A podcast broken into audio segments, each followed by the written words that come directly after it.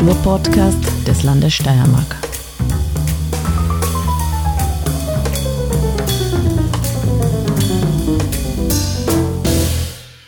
Ja, willkommen beim Kunstfunken, dem Kunst- und Kulturpodcast des Landes Steiermark.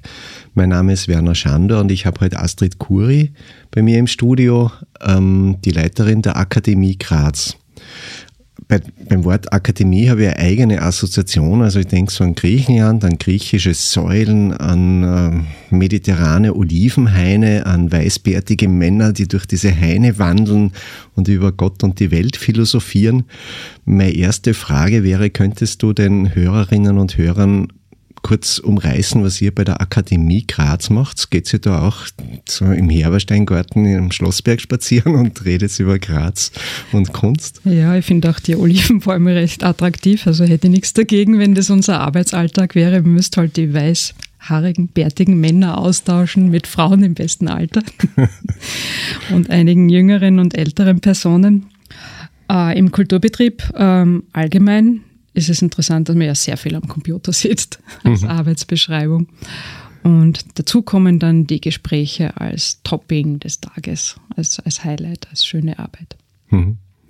Die Akademie Graz ist von Emil Breisach gegründet worden, 1987, äh, wie er als ORF-Intendant in Pension gegangen ist. Emil Breisach ist der Kulturdoyen der Steiermark und hat ganz viele Kulturinstitutionen mitgegründet mhm. und hat auch schon im ORF äh, als Intendant äh, ausgelotet auf vielfältigste Weise, wie man Kunst und Fernsehen produktiv miteinander verbinden kann.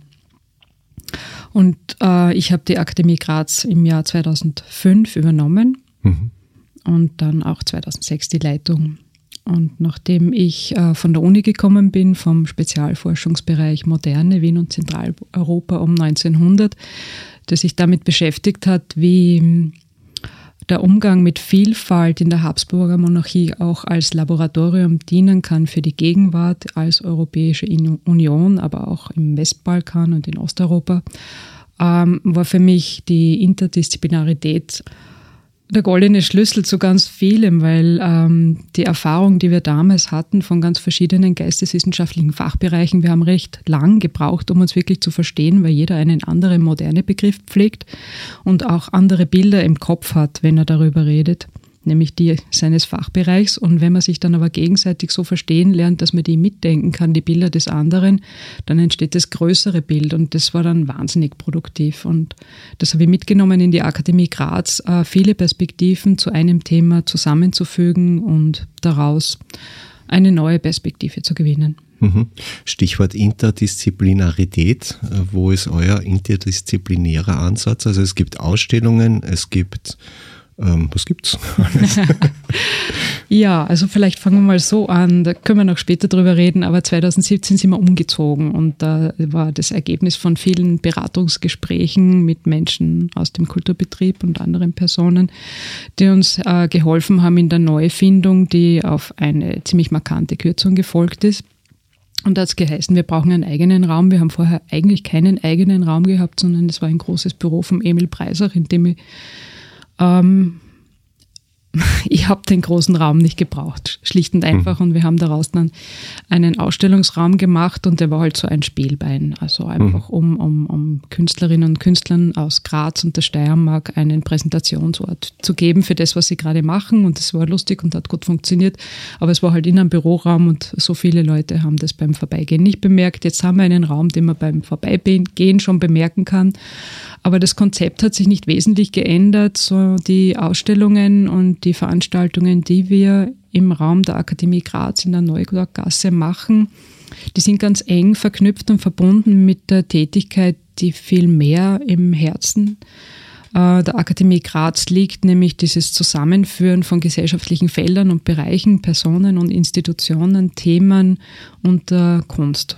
Und das verdichtet sich meistens in äh, Ausstellungsprojekten, ähm, in, in Lesungen, Essayreihen, in Wettbewerben und die finden oft einmal woanders statt. Also wir sind die Meister der Kooperation. Das war mhm. früher ein bisschen auch aus der Not geboren, eben mhm. so ein Büro nur zu haben. Also wir mussten immer uns auch Räume mieten. Dann war nicht so viel Geld da zum Mieten, dann war die Kooperation.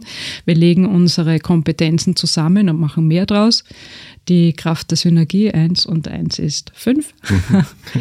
und ähm, aus dem heraus sind wir sehr gut vernetzt und eben in vielen anderen Häusern der mhm. Stadt und des Landes präsent.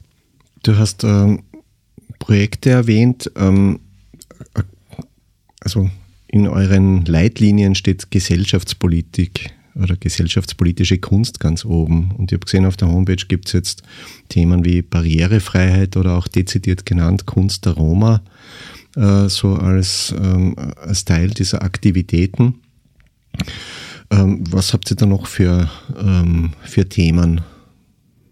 Vielleicht fange ich ein bisschen vorher an. Also ich bin, ähm, viele Menschen sagen, dass sie das so genießen, im, im Feld der Kunst tätig zu sein. Und ich denke da viel drüber nach, über die Kunst und über das Feld der Kunst und was im Feld der Kunst so schön ist, sind die Menschen, die sich mit Kunst beschäftigen, weil das so ein unglaublicher Freiraum ist, in dem er sich, ein gedanklicher Freiraum, in dem er sich bewegen kann und der durchaus was leistet, weil er halt dann auch ähm, eingreifen kann, zum Beispiel in gesellschaftliche Missstände, sind dann Menschen, die sich zusammenfinden und eine Meinung finden und diese auch äh, einbringen und äußern.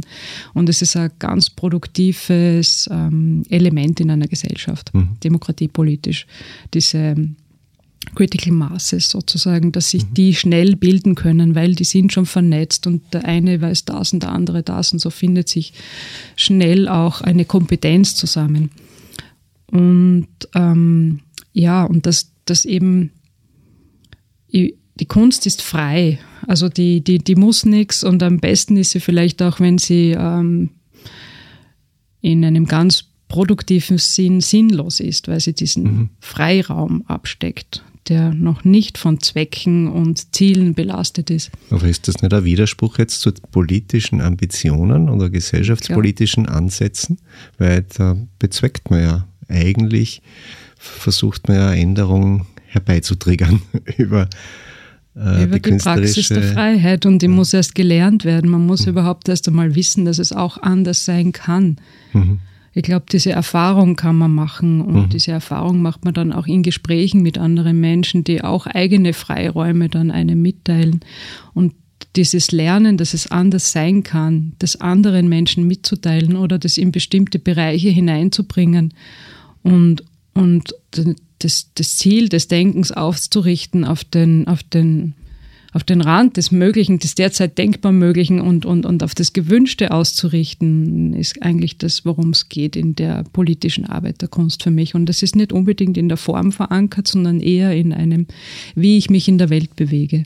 Mhm. Und da setzt für mich dann ein dieser Fachbegriff der emanzipatorischen Bildung. Also das ist eine kulturelle Bildung, eine Auseinandersetzung mit äh, künstlerischen Methoden und Praktiken und Formen was auch immer einen interessiert und wo man sich nahe fühlt, um, um diese Freiheit immer wieder neu zu üben mit anderen gemeinsam. Und das ist so, da, da muss man hinführen, das Manche finden von selbst hin durch schöne Fügungen und anderen ähm, zeigt man mal, wie es geht oder was es sein kann, damit sie damit auch selbst umgehen können. Und das sieht man auch in den äh, ganzen Emanzipationsbewegungen des 20. Jahrhunderts, dass es die bildende Kunst eine sehr wichtige Rolle spielt oder die Literatur oder welche Formen auch immer in Form einer, einer Erzählung, einer Verbildlichung, also mhm. einer Verdichtung, die dann für die politische Arbeit enorm wichtig mhm. ist. Popmusik sollte man nicht vergessen, die ja. Unbedingt auch. Ne? Es ist eine sehr, sehr intensive Verdichtung, sehr wirkmächtige. Und äh, in, gerade die Arbeit mit ähm, Aktivisten, künstlerischer Aktivismus der Roma und Romnia, das war eine sehr, sehr langfristige und sehr schöne Arbeit. Mhm. Wir haben 2008 mit der Romale begonnen und da fiel auch das Bettelverbot, der Kampf gegen das Bettelverbot in Graz mit hinein.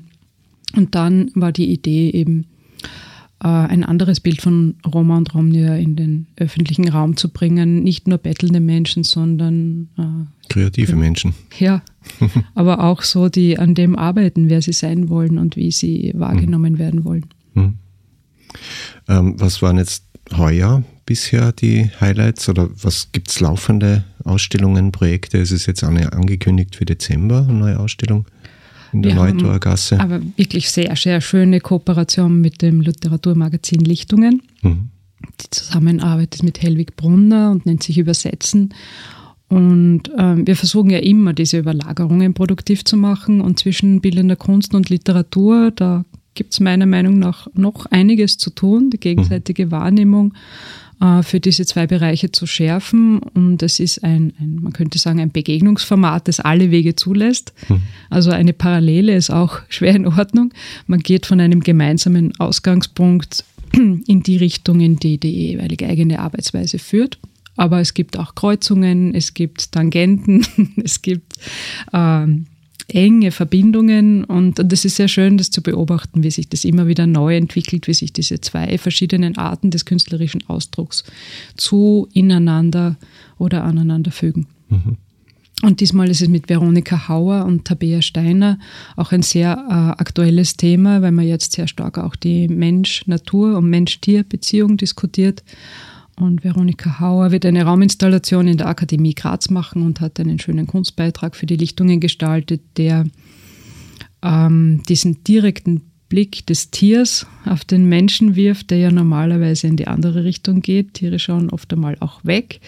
Aber in dem Fall schauen diese Meerkatzen und Äffchen sehr konfrontativ aus den Bildern heraus und stellen eben die Frage, was wir da tun mit ihnen seit Jahrhunderten. Mhm.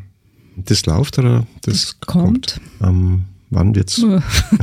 Dezember habe ich gesehen. Auf Im Oktober wird das sein. Also im Oktober. Wir haben okay. auch eine sehr schöne Reihe, das ist die Reihe Unruhe bewahren, das ist eine mhm. Essay-Reihe, die im Literaturhaus stattfindet, wo wir zweimal im Jahr, wir haben eine Frühlingsvorlesung und eine Herbstvorlesung und wir laden Autorinnen und Autoren und Wissenschaftlerinnen und Wissenschaftler ein, über solche Themen nachzudenken, die vielleicht, also dieser mediale Diskurs hat ja eine ganz eigenartige Qualität. Er, ist sehr schnell, nicht? auch mhm. sehr schnell fertig mit Themen und oft sind es ganz wichtige Fragen, die halt mehr Zeit brauchen würden, die, die, die mit einem Mal sozusagen in jeder Zeitung stehen, nicht abgehandelt sind. Mhm.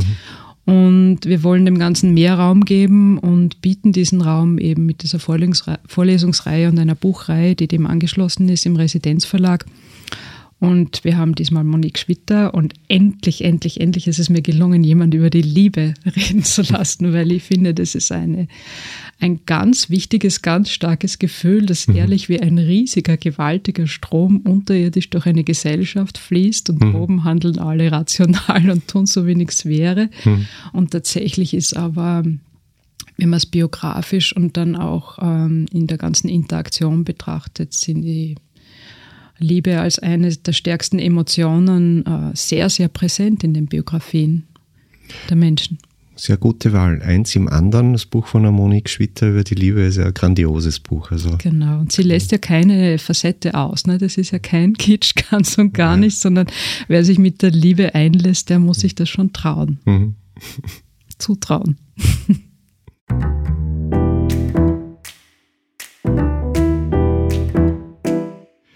Ähm, zu deiner Person. Du bist Kunsthistorikerin, habe ich das richtig in Erinnerung? Mhm. Ja? Und Kuratorin. Also gestaltest Ausstellungen. Wann und wo hast du deine erste Ausstellung gemacht? das ist eine wilde Frage. Ich habe keine Ahnung. Ja? Ich kann mich wirklich nicht erinnern. Ich muss mich an die frühen Jahre erinnern mhm. und das ist die, wie die Zeit vergeht im Kulturbetrieb ist schon wild, weil jedes Jahr ist so voll, dass es sich anfühlt wie zehn Jahre und da mhm. müsste jetzt 2006, wie viele mal zehn Jahre müsste ich da okay. zurückdenken in meinem langen, langen Leben. Ich habe mich nur erinnert an so markante Elemente. Es war sehr schön mit dem Stefan Glättler im Anfangsbereich seiner mhm. künstlerischen Karriere zu arbeiten, den ich getroffen habe im Atelier von Fritz Banzer, damals noch in Übelbach-Brenning. Und er hat da Bilder von sich auch hängen gehabt und er hat dem Fritz Banzer halt ausgeholfen und die fand ich einfach toll und er sagt, ja, super, magst du das ausstellen? Ja, mag ich ausstellen. Und dann haben wir in der Orania eine Alice-Ausstellung gemacht und finde ich immer noch großartig, die Bilder, die er damals gezeigt hat. Da sieht man auch so diese, man, das Schöne ist, dass man diese Begegnungen einfach nützen kann, so diese mhm. Zufälle einfach in ein Programm auch einbauen kann. Ein anderes schönes Programm war, da haben wir im habe ich mit Margaret Otte gemeinsam, die noch Kuratorin beim Stadtmuseum damals war, Reihe Innenansichten und Passagen gemacht und haben auch tolle Kunstprojekte gehabt. Damals gab es doch die Künstlervereinigung RAM mit den Max und Martin Gansberger und die haben einen riesigen ähm, aufblasbaren Elefanten in enge Plätze der Stadt Graz gestopft und Fotos gemacht. Und das war auch ein sehr, sehr schönes Projekt. Oder eine riesengroße, aus Draht geformte Blüte von Lisa Bock, die über zwei Stockwerke gereicht hat. Das sind schon sehr abenteuerliche Sachen. Oder wie wir mit der Claudia Klutscheritsch gemeinsam für ihre Ausstellung Friederike Maigröcker besucht haben, um mhm. eine Lesung von ihr aufzuzeichnen. Und wir sind durch dieses legendäre Labyrinth in ihrer Wohnung gewandert. Mhm. Das sind die frühen Ausstellungen, aber irgendwie ist das, das Leben sehr, sehr voll. Mhm. Mit solchen Arbeiten. Und als Kuratorin zu bezeichnen, fühlt sich komisch an, obwohl es irgendwie nahe beim Namen liegt, aber Ah, ehrlich. Ja, du machst ja auch, also du bist in der Steiermark-Schau aktiv, du machst, äh, du hast im Kunsthaus Mürz Ausstellungen kuratiert. In der Akademie Graz, ich glaube, Kuratorin ist schon eine angemessene Bezeichnung auch. Es ist irgendwie mehr wie ein Bauen oder wie ja. ein Begleiten oder wie einem roten Faden folgen und die anderen überreden, mitzugehen oder okay. irgend sowas.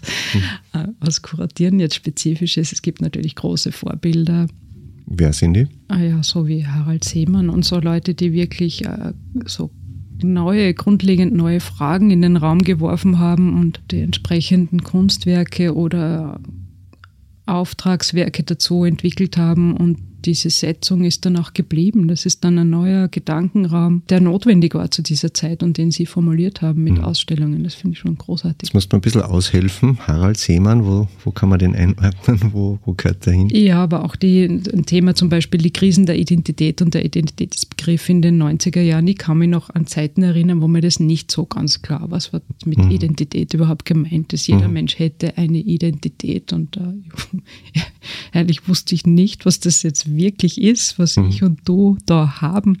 Und vielleicht wissen wir es auch jetzt nicht so genau, aber es ist sozusagen ein Konglomerat aus ganz vielen Bausteinen, aus mhm. denen sich unsere Biografie, unsere gesellschaftliche Rolle und so weiter zusammensetzt. Aber, aber mit diesem Identitätsbegriff überhaupt sozusagen so Seinskonzepte zu bauen, die der Gegenwart und auch ihrer Brüchigkeit entsprechen, mhm. war da ein wichtiger Beitrag. Und noch einmal, das Herr Seemann ist deutscher Kurator oder so. Mhm. War der bei der Documenta? Bei der Biennale. Bei der Biennale, okay. Ja, Identität, ich kann mich erinnern, in den 90er Jahren ist irgendwie die Postmoderne schon so abgehandelt worden, als wäre es schon wieder passé. Mhm. Und diese ganzen äh, Phänomene, Identität, Zersplitterung, Verkehrung der Werte, also eigentlich erleben wir es jetzt zuerst. Also insofern hat die Kunst da auch eine, eine arge Vorreiterrolle äh, inne und man merkt oft erst äh, mit Jahrzehnten Verzögerung, was sie damals getan hat. Oder ich kann mich erinnern, dass, glaube ich, 97 oder war schon 96 von Peter Weibel Ausstellung im Herbst war zum Thema Gender.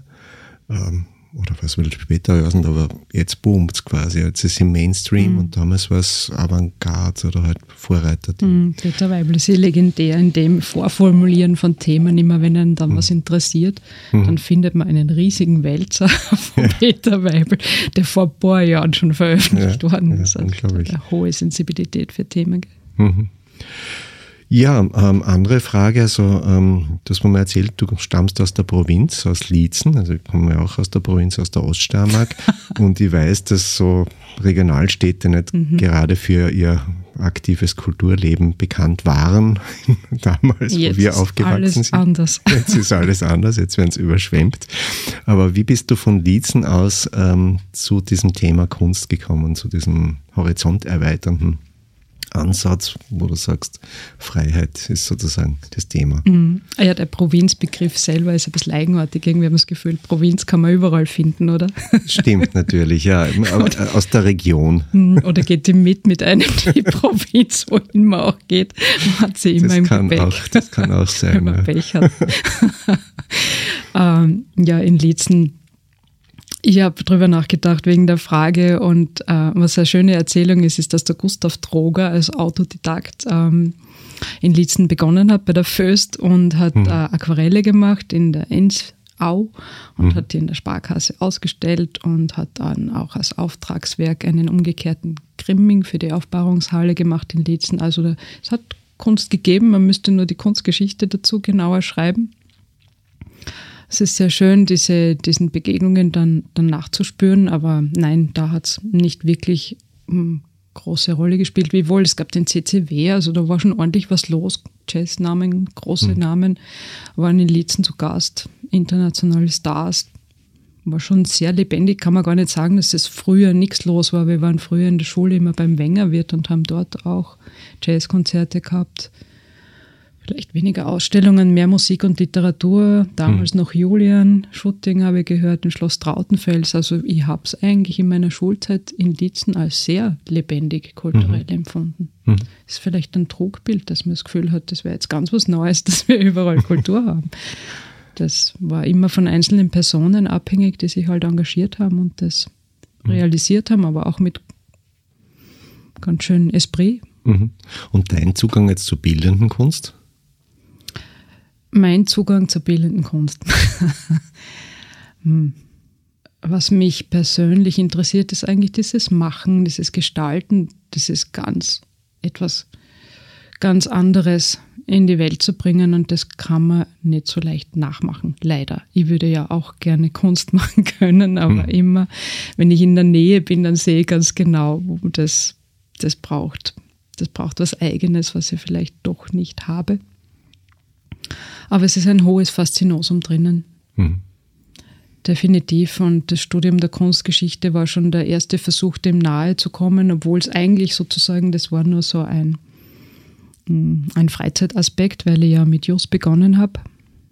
Mhm. Und dann ist der Freizeitaspekt so attraktiv geworden und die Zivilprozessordnung so anstrengend, dass es zu verlockend war, dann vielleicht doch habe ich mich in Richtung Kunstgeschichte bewegt, obwohl das beruflich äh, kein aussichtsreicher Weg schon damals nicht war. Mhm. Aber hat sich alles gut gefügt. Ja, wenn es will, dann, Bis jetzt. will es. ja. ähm, zurück zur Akademie Graz. Ihr seid ein kleines Team. Äh, Heidi Oswald, Elke Riedelberger und du schupfen den Laden mit den ganzen Kooperationen, mit den ganzen Aktivitäten. Ähm, wie ist bei euch so die Aufgabenteilung?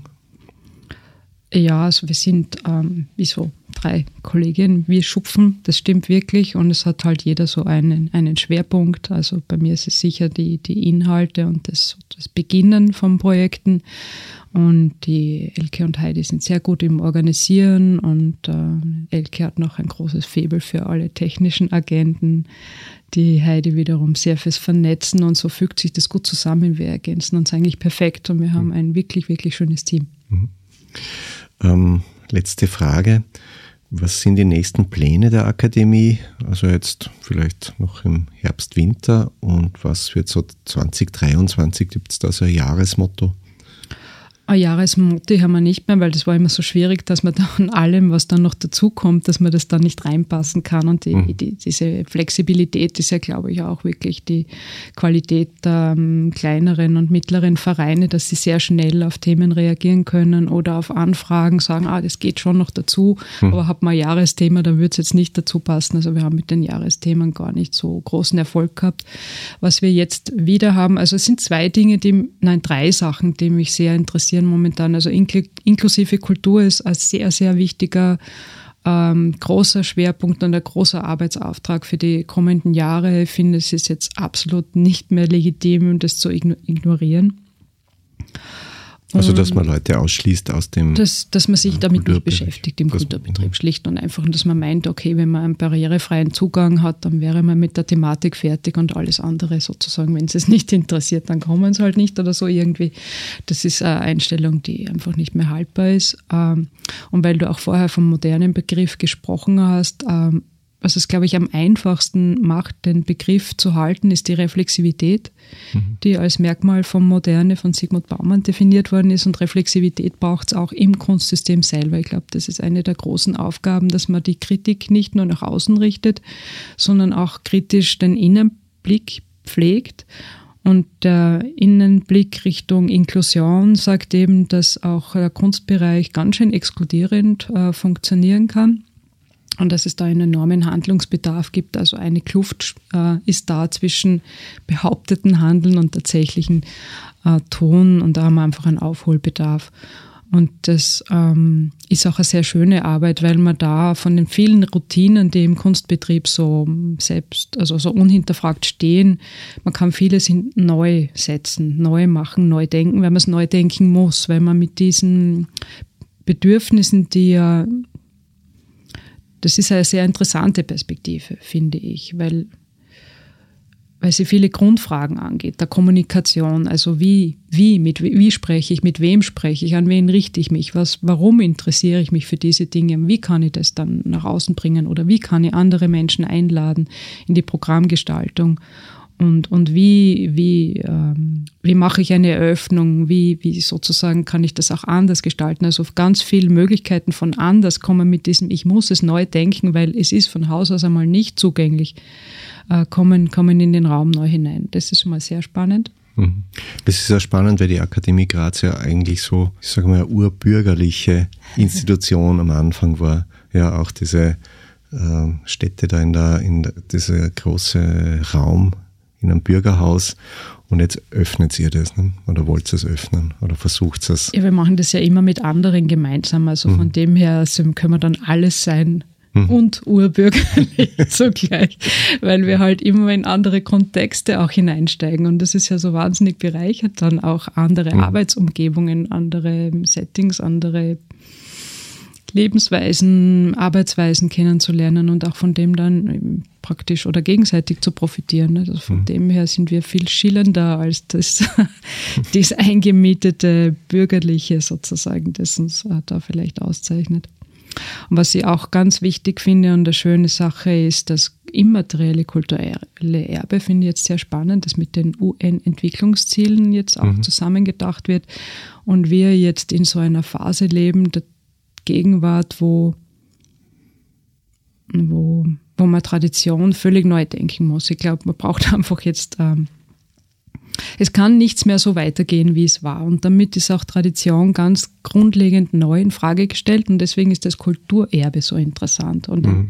das immaterielle Kulturerbe insbesondere interessant, weil das ja von Haus aus beweglich ist und dialogisch und, mhm. äh, und diese Flexibilität hat und vom Menschen getragen ist. Und ich denke mir, dass wir so eine Brücke von der Vergangenheit in die Zukunft schlagen müssen, wo wir vielleicht aus äh, gewissen Kulturerbetechniken das rausnehmen, was wir in Zukunft brauchen werden, damit wir überhaupt diesen Sprung in das ganz andere hineinschaffen. Mhm. Und da denke ich mir, kann auch zeitgenössische Kunst eine sehr gute Rolle spielen in dem Entwickeln von den zukünftigen Traditionen. Mhm. Ähm, bei einer Recherche für meinen Reiseführer bin ich draufgekommen, dass in Feldbach das immaterielle Weltkulturerbe des Weidekorbflechtens mhm. beheimatet ist.